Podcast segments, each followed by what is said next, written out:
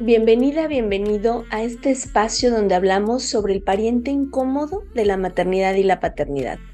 Yo soy Georgina González, especialista en duelo gestacional perinatal y neonatal, y deseo que encuentres aquí un lugar seguro y respetuoso para transitar tu proceso de duelo. Oigan, qué semana tan maravillosa hemos tenido, pero también qué intensos estos últimos días por ahí me dicen, Geo, no me has leído, no me has mandado, no me has contestado. De verdad, qué, qué emoción que esto esté llegando cada vez más lejos.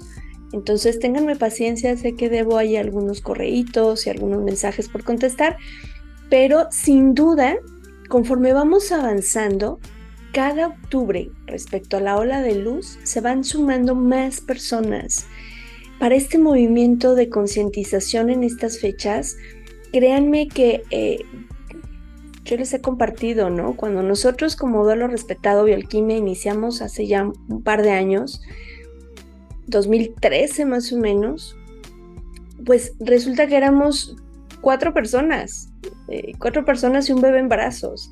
Entonces ha sido maravilloso ver cómo este movimiento cada vez es más reconocido y cómo se suman más personas a crear esta concientización y a romper estos mitos. Eh, definitivamente fue, fueron unos días maravillosamente intensos, con mil emociones encontradas.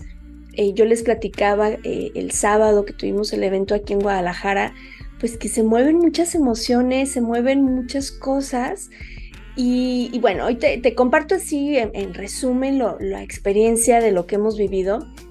El 14 de octubre fue maravilloso en Lagos de Moreno.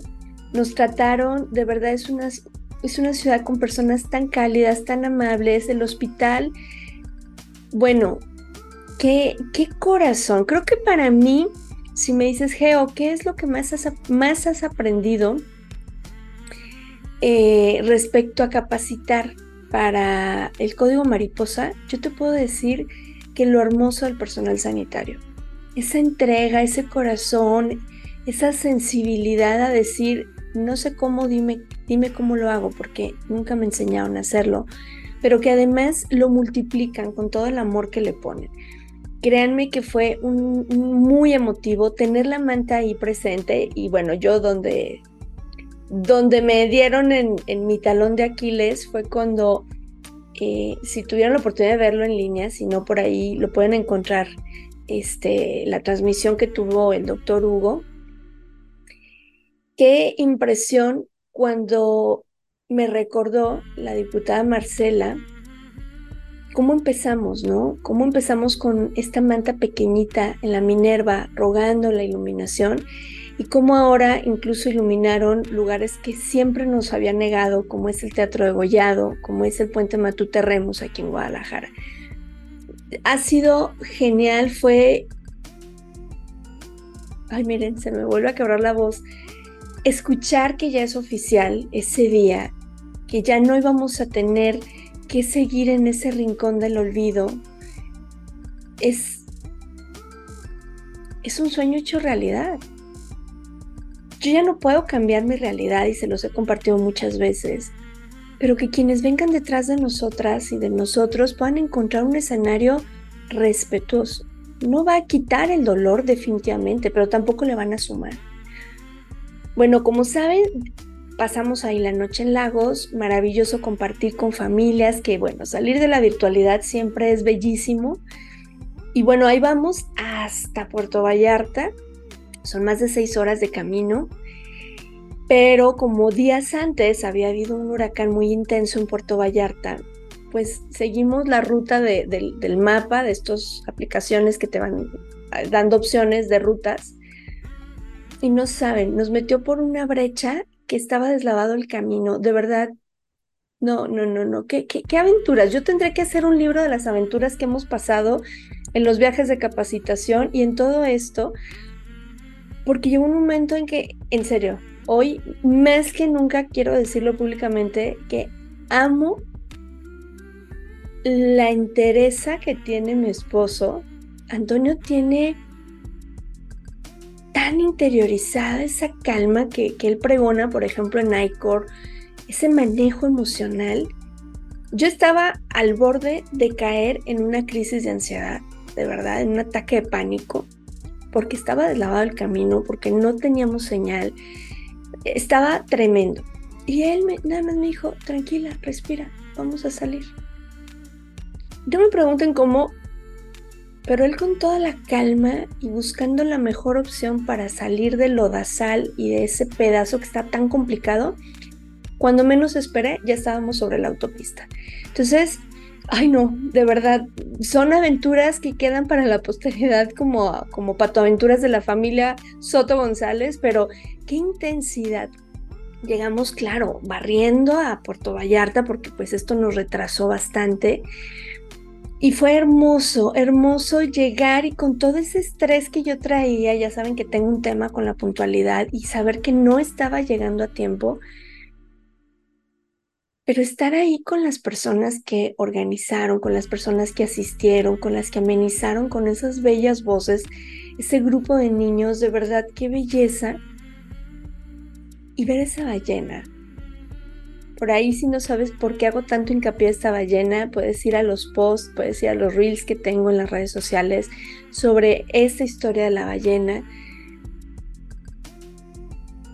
Y después cuando el licenciado, que ya lo habíamos compartido en un live, me vuelve a decir, es que Geo, el artista quiso compartir cómo las mamás sostienen a sus hijas, a sus hijos y cómo sostienen en una aleta todo ese peso de esa responsabilidad. Y dije, es que es el proceso de duelo. O sea, esta ballena no solo representa la maternidad, porque es un homenaje a la maternidad, representa a todas, todas las maternidades tan diversas que existen, pero concretamente en este día verla iluminada de rosa y azul, wow, o sea, es sin palabras, de verdad te quedas sin palabras. Entonces fue bellísimo. Eh, bueno, pues al día siguiente, claro, mi, esposo, mis hijos, pues claro que sí usaron la playita. yo súper feliz también haciendo lo que me encanta, que fue dar capacitaciones, entrevistas y, seguir hablando de esto, porque es muy importante que no bajemos la guardia y que no nos confiemos en que, ah, ya se ha avanzado, entonces ya, vamos a soltar el tema. Ha sido maravillosa la respuesta que tuvimos a la convocatoria de las alumnas y de las egresadas y egresados del diplomado que tenemos de consultoría en duelo gestacional, perinatal y neonatal, porque cuando les dije, oigan, me preguntan mucho por eventos en sus ciudades, pues la verdad es que yo no puedo estar en todos. ¿Alguien quiere colaborar y con mi apoyo organizamos cómo se, cómo nosotros llevamos el evento de la ola de luz? Y claro que se sumaron, de verdad yo no tengo palabras para agradecerles porque se movieron, buscaron. Era muy lindo leerles ese chat porque era estoy nerviosa, ya me va a tocar. Eh, Geo, ¿qué decimos? Geo, ¿qué hacemos? Entonces, e, esa disponibilidad que tuvieron, y bueno, gracias a ellas, ¿sí? Porque de verdad todo mi respeto y mi admiración, gracias a estas sabias mujeres que se movieron, Tuvimos evento en Aguascalientes, Cancún, Culiacán, Durango, Chilpancingo, Lagos de Moreno, bueno, en Jalisco tuvimos en, muchos lugares, en Nava, Coahuila, en Querétaro, en San Luis Potosí, Tequila, Jalisco, Degollado, aquí en Jalisco también, obviamente Guadalajara, Nacajuca, Tabasco, Coatzacoalcos de la mano de Fundación Carime y en León también súper lindo de mano de muchas agrupaciones que se unieron a este movimiento de la ola de luz. Estoy segurísima que el próximo año vamos a hacer más y estoy segurísima que las familias que se tengan que integrar, porque lamentablemente en el transcurso de este año vivan esta experiencia, van a encontrar una tribu que les sostenga y les contenga en esos momentos tan complicados. Y también algo que jamás pensé que fuera a pasar, que también en algún momento buscamos esa opción, fue todo el apoyo eh, de, Funerarias Galloso a través de eh, su programa de asistencia emocional maravillosas todas las personas de las agencias en esta ocasión por la premura del tiempo, porque créanme que fue muy rápido cuando me hablaron y me dijeron, Geo, nos queremos sumar a iluminación y nos queremos sumar a ola de luz. Les estoy hablando que en cosa de 10, 12 días se, se organizaron y también fueron unos eventos tan bonitos. Las personas que fueron me dicen, Geo, qué barbaridad. O sea, se sentía esa calidez, ese respeto, esa atención. Pero ¿saben qué es lo que yo rescato de, y como cada año, de estas experiencias que a mí me, híjole, me, me dejan con este sabor agridulce? No saben la cantidad de mujeres especialmente que se acercaron a mí y me dijeron, apenas después de X cantidad de años, estoy reconociendo que viví un duelo y puedo darle su lugar y puedo mirar a mi hija, a mi hijo. Y wow, eso, eso es súper bonito, ¿saben? ¿Cuánto tiempo tienes que cargar esta pena en silencio? Eso es lo que tenemos que decir, ya basta. Si alguien dice, para mí fue indiferente, está perfecto. También es su derecho y está bien. Pero si alguien dice, para mí es indiferente porque prefiero que sea indiferente, porque socialmente soy rechazada, no me, no me aceptan, eh, me dicen que deje de llorar, me reprimen o no quiero simplemente que sepan lo que me pasa, eso es lo que tenemos que evitar. Que alguien tenga que cargar con este peso en silencio y soledad. Y creo que todos estos movimientos que, bueno, yo les comparto lo que de fuente directa sé por duelo respetado, pero somos miles de agrupaciones en todo el país y en toda Latinoamérica alzando la voz ante este movimiento de, hey, aquí estamos, deja de ocultar estos duelos y deja de silenciarnos. Ahora, ¿qué les cuento de las iluminaciones? Edificios que nunca se habían iluminado, edificios que se volvieron a iluminar, ciudades que se sumaron, gente que me decía, Geo, ¿cómo le hago? A ver, ¿qué tengo que llevar? Eh, a muchos los apoyamos eh, mandando oficios directamente desde Duelo Respetado. Eh, todas estas convocatorias salen normalmente en julio, porque ya para agosto hay que tener ya las agendas listas. A veces me dicen, Geo, es que no compartiste mi evento, es que no, no, no estás viendo mis publicaciones. Generalmente yo el 20 de agosto tengo agenda llena ya para octubre. Por eso es muy importante que no dejemos que se nos acumule. Y si tú quieres iluminar para el próximo año, la intención, esperemos que ya esté la iniciativa de cunas vacías aprobada, la propuesta de que sea el Día Nacional el 15 de octubre aquí en México y eso nos va a facilitar muchísimo las cosas. Pero no es solamente el iluminar los edificios, es como en este día a día vamos también nosotras y nosotros validando. ¿Cómo acompañamos a quien pasa un momento adverso en su vida? Creo que eso, eso habla más del movimiento en sí que las iluminaciones y todo. Claro que son importantes y claro que vamos a seguir trabajando para que ya no tengamos que rogar que nos iluminen. Pero aquí lo que quiero que quede como este mensaje es que en primera, sin el apoyo de toda esta tribu, eh, no hubiera sido posible nada de esto, ¿sí?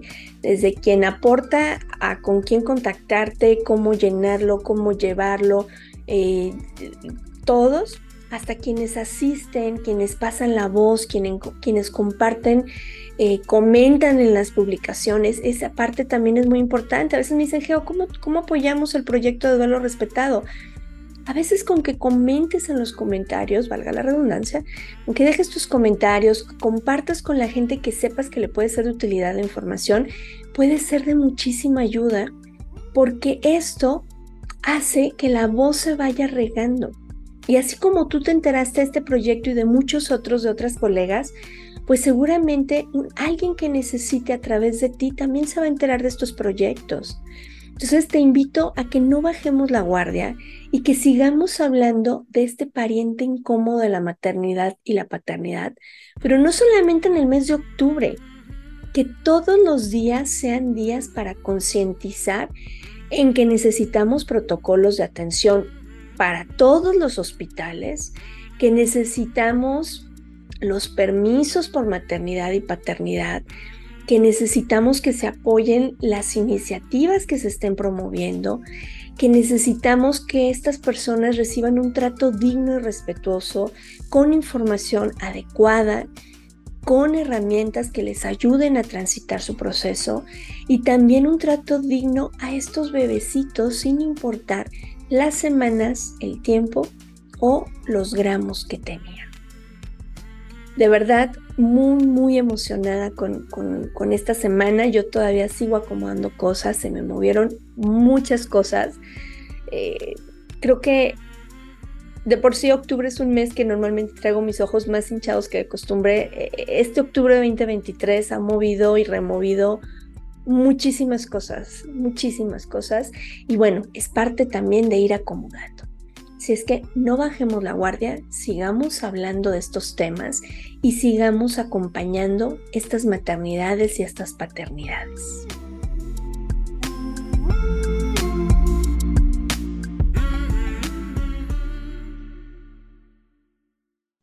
Hoy estamos muy internacionales aquí en Duelo Respetado.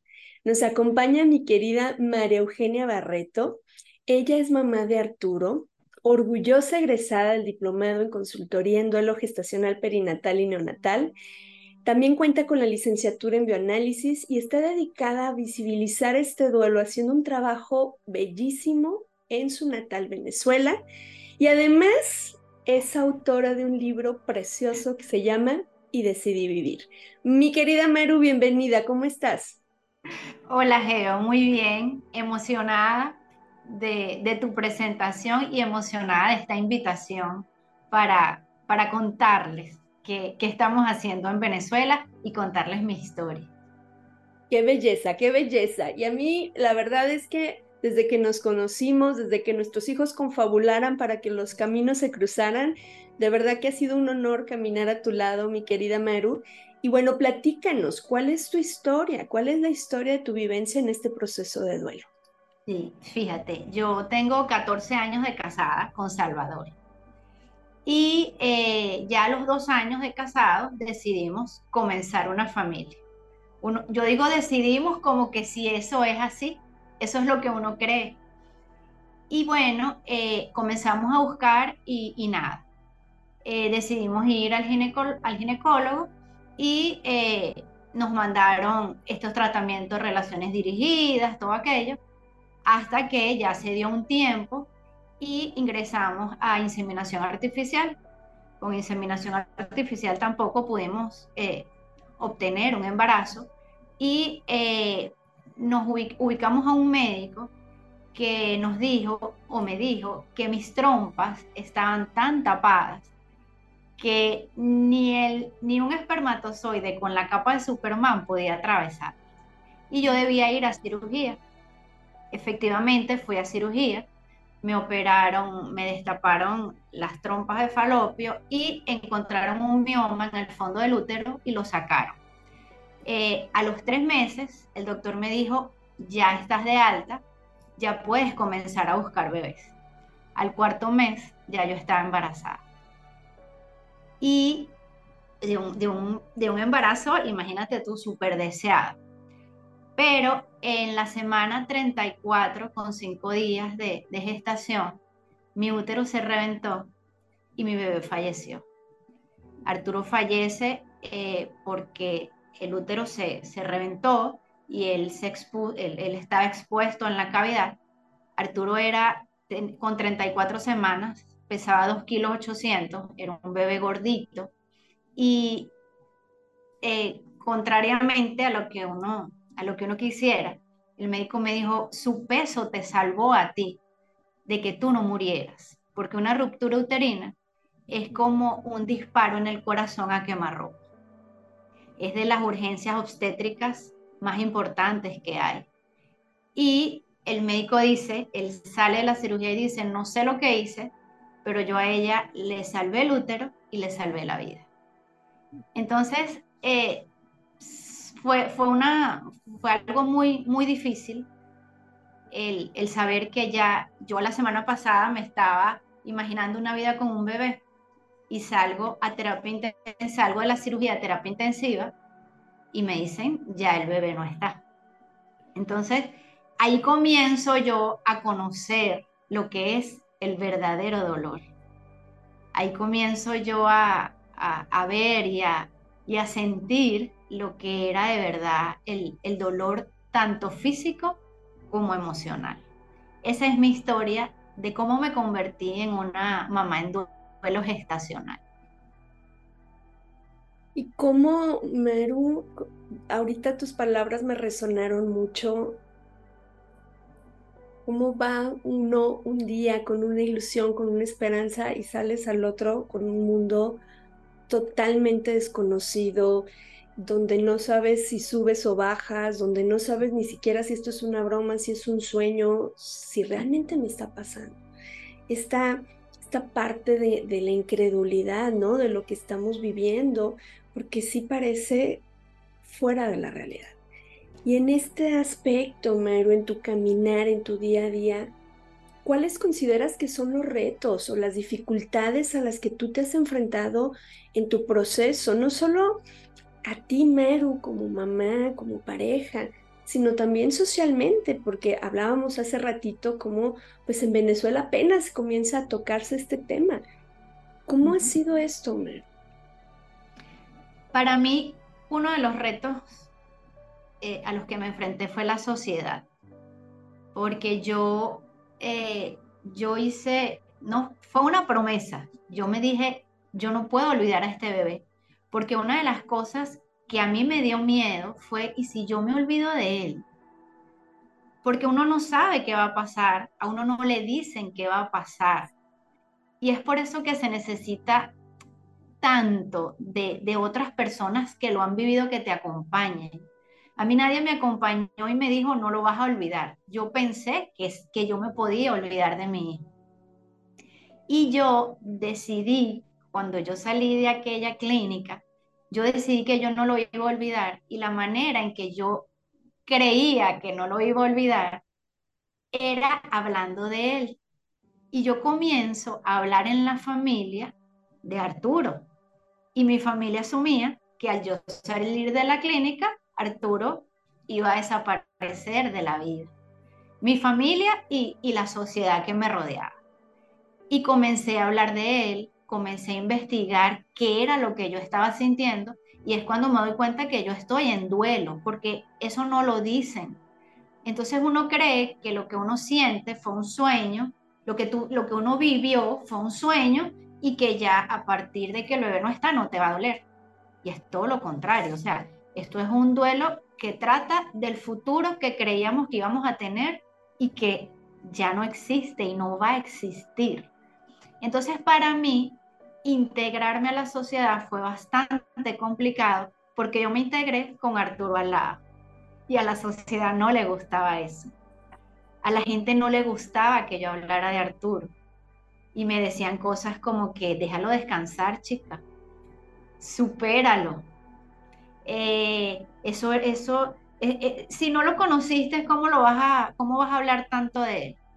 Y es cuando yo comienzo a tener un duelo muy, muy de investigar, un duelo de, de comenzar a investigar y me doy cuenta que en otros países el trato es diferente. Y dije, no, yo, yo tengo que, que generar un cambio, pero todo aquello yo lo razono con el dolor de que yo tenía tres meses, cuatro meses de haber perdido un bebé. O sea, era algo que yo sentía que tenía que hacer, pero no tenía la madurez, ni tenía la fuerza para hacerlo. Entonces creo que el mayor reto que tuve yo como mamá en duelo al principio fue enfrentarme a la sociedad con Arturo al lado diciendo yo soy mamá y la gente no lo entendía, la gente no lo comprendía. Entonces ese creo que fue, fue mi mayor reto, enfrentarme a la sociedad diciéndoles yo soy una madre, que estoy en duelo es otra cosa, pero yo soy una madre. Qué, qué, bonito esta parte de con mi hijo a mi lado, claro, ¿cuál debe ser? ¿Cuál debe ser? Porque luego uno agacha la cabeza y entonces cedes ante la presión y te cuestionas, ¿será que no lo dejo descansar? ¿Será que el que no esté lista para arreglar sus cosas, depositar sus cenizas, muchas otras razones, ¿será que es porque estoy mal? Cuando estamos en esa parte álgida del proceso de duelo, donde necesitamos tanto apoyo, tanta contención, tanta validación en el sentido de, sí, claro, estás en duelo y escucho tu lamento. Y sé que muchas y muchos de, de nuestros seguidores ya han escuchado tu maravillosa ponencia que tuviste en las jornadas, en el ciclo de conferencias, pero sí me gustaría que retomáramos, Maru. O sea, tú llegas y te plantas con Arturo al lado, con tu esposo, en esta parte de mírenos, aquí estamos, somos una familia, aunque tú creas que solo somos una pareja. ¿Cómo surge la maleta de Arturo? Bueno, eh, yo siempre inicio la historia diciendo curiosamente.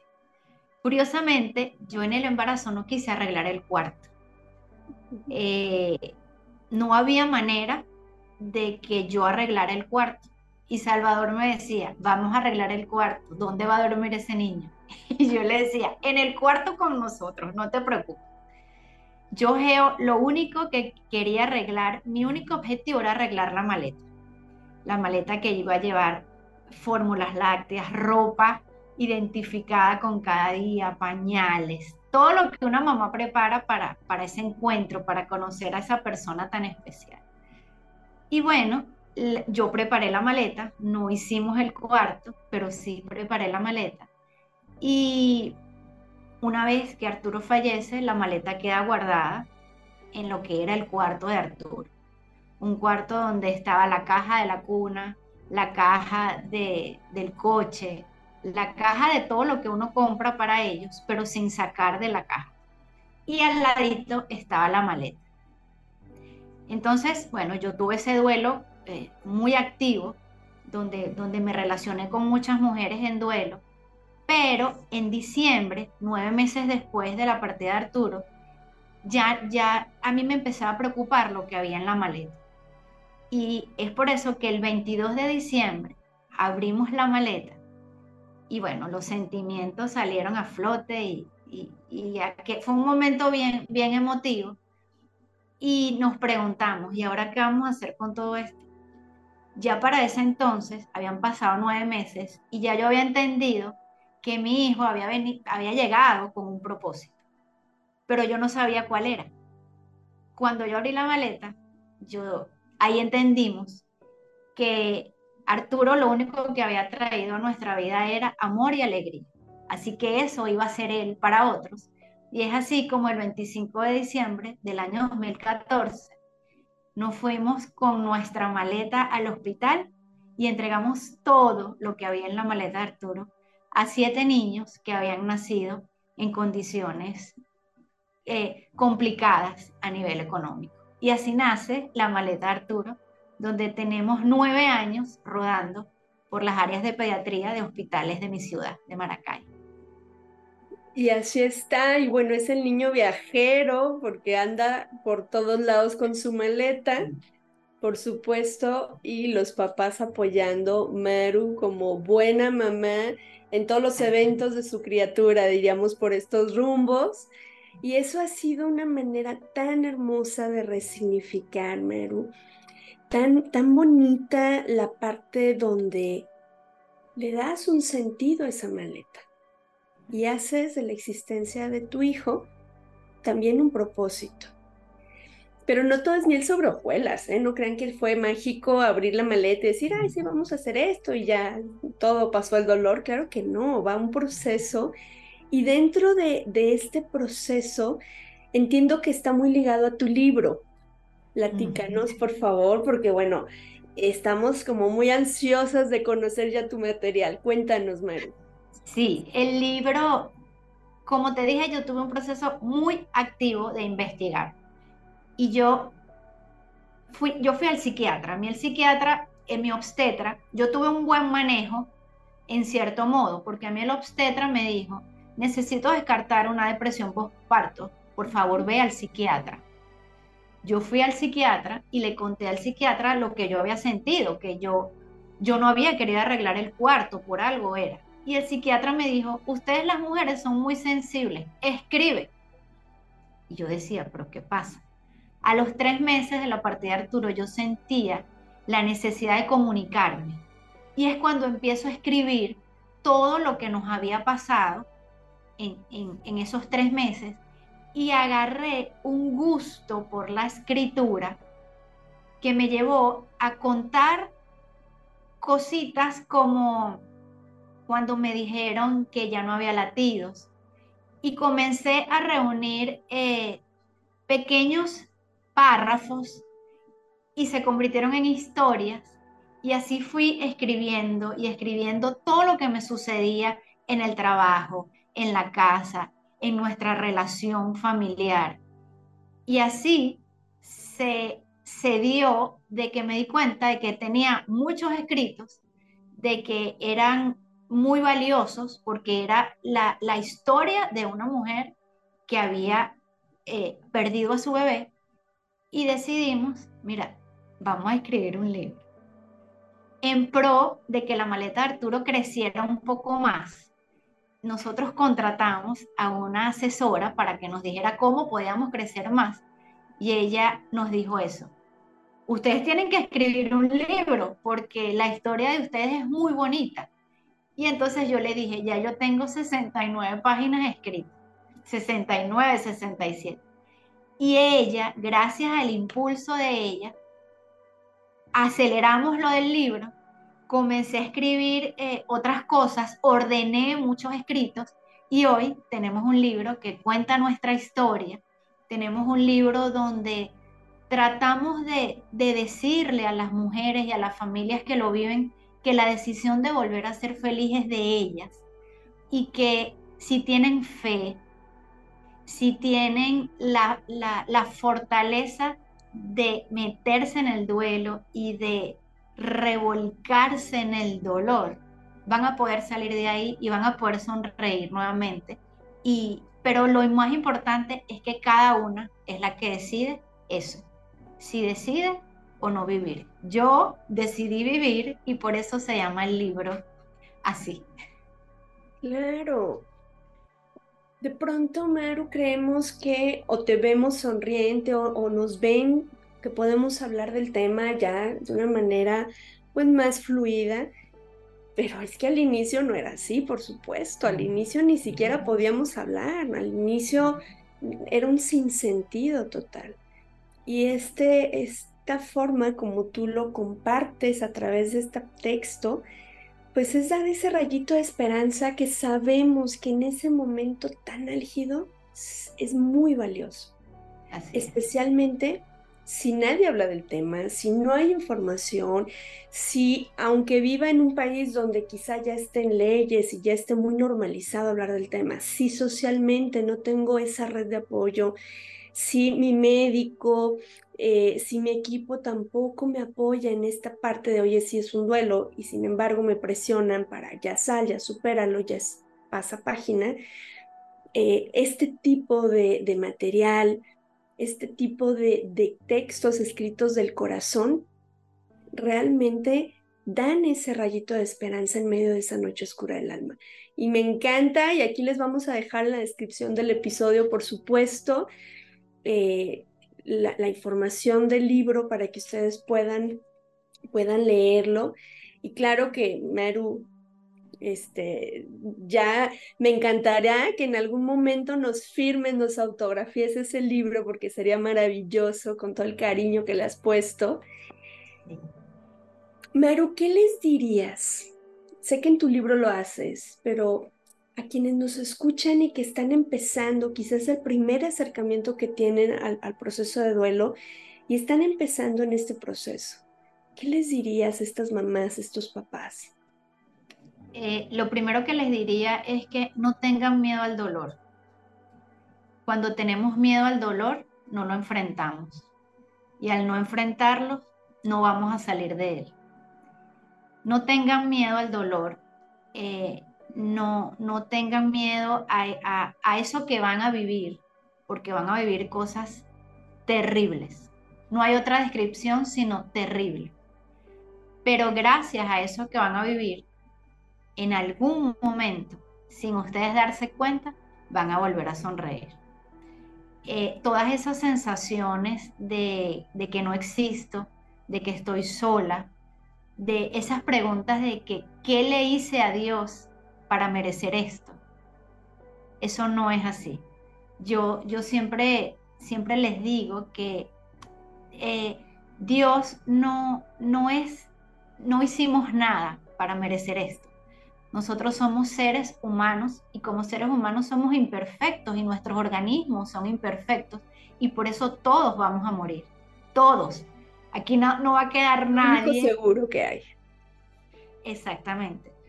Lo que pasa es que cuando no sabe, cuando no vivimos la muerte gestacional, perinatal y neonatal, no somos conscientes de que los niños mueren. Es algo increíble. Una vez que te pasa, te quitan un velo de la cara y, y, ves lo que antes no veías. Entonces, eh, deben tener confianza en que el proceso es largo, pero va a pasar esa tristeza, va a pasar esa, esa, esa soledad, que uno se siente único y que uno se siente solo y que uno se siente eh, perdido, eso va a pasar. Y sin darse cuenta, pero la única manera es que se dejen eh, consumir por el dolor del duelo. No hay otra, o sea, el duelo duele, ese es su significado. Eh, no hay atajos, hay que transitarlo. Qué bellísimas palabras, Maru, de verdad. Pues muchas gracias por compartir, por abrir tu corazón, por todo lo que estás haciendo en Venezuela. Por supuesto que cuentas con todo nuestro apoyo. En, en Duelo Respetado tenemos una comunidad muy, muy bonita de personas, tanto que viven en Venezuela como que están fuera del país, pero son venezolanos de hueso colorado, decimos. Eh, y bueno, sé que estarán muy, muy contentos de escuchar esa voz conocida, ese tono, esa parte amigable que te conecta también a tus raíces, que eso es muy importante. Maru, muchísimas gracias de verdad por acompañarnos en este episodio y lo mejor para que Venezuela pronto ya tenga sus iniciativas, sus leyes y deje de ser un duelo tabú, como dices, que pues quienes están iniciando encuentren un mejor camino que el que nos tocó transitar a nosotras. Gracias, Geo. De verdad que para mí hacer el, diplomado eh, me dio otra visión de, de cómo ayudar, de cómo relacionarme con otras personas para que nos ayuden con su experiencia. Ustedes en México tienen una experiencia increíble que, que yo sé que, que van a, participar en lo, que, en lo que se haga aquí en Venezuela y, ayudarnos. y bueno, muchísimas, muchísimas gracias por esta invitación, por permitirme esta pantalla para, para contarles de, la maleta de Arturo y, y, de, bueno, y de esta consultora en duelos estacional, perinatal y neonatal. De la cual estamos súper, súper orgullosas y que por supuesto tienes todo nuestro apoyo, Maru. Y gracias también a quienes se conectan, a quienes nos están escuchando. Y déjanos en los comentarios en redes sociales desde dónde te conectas para que Maru se emocione, especialmente si eres de Venezuela. Déjale saludos a Maru porque sé que es muy bonito saber que tenemos también esta compañía. Y déjanos también si tienes alguna sugerencia, alguna duda. Yo te dejaré los datos aquí en la descripción de cómo localizar a Meru en sus redes sociales. Mi querida Meru, te mando un abrazo muy grande. Gracias. Y gracias también a todos y a todas las que nos escuchan. Les recuerdo, yo soy Georgina González, especialista en duelo gestacional perinatal y neonatal, y deseo que todas y todos podamos tener un duelo respetado. Hasta la próxima.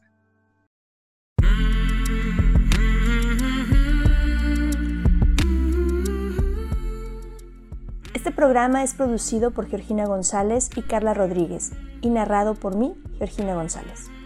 Recuerda seguirnos en redes sociales como Duelo Respetado.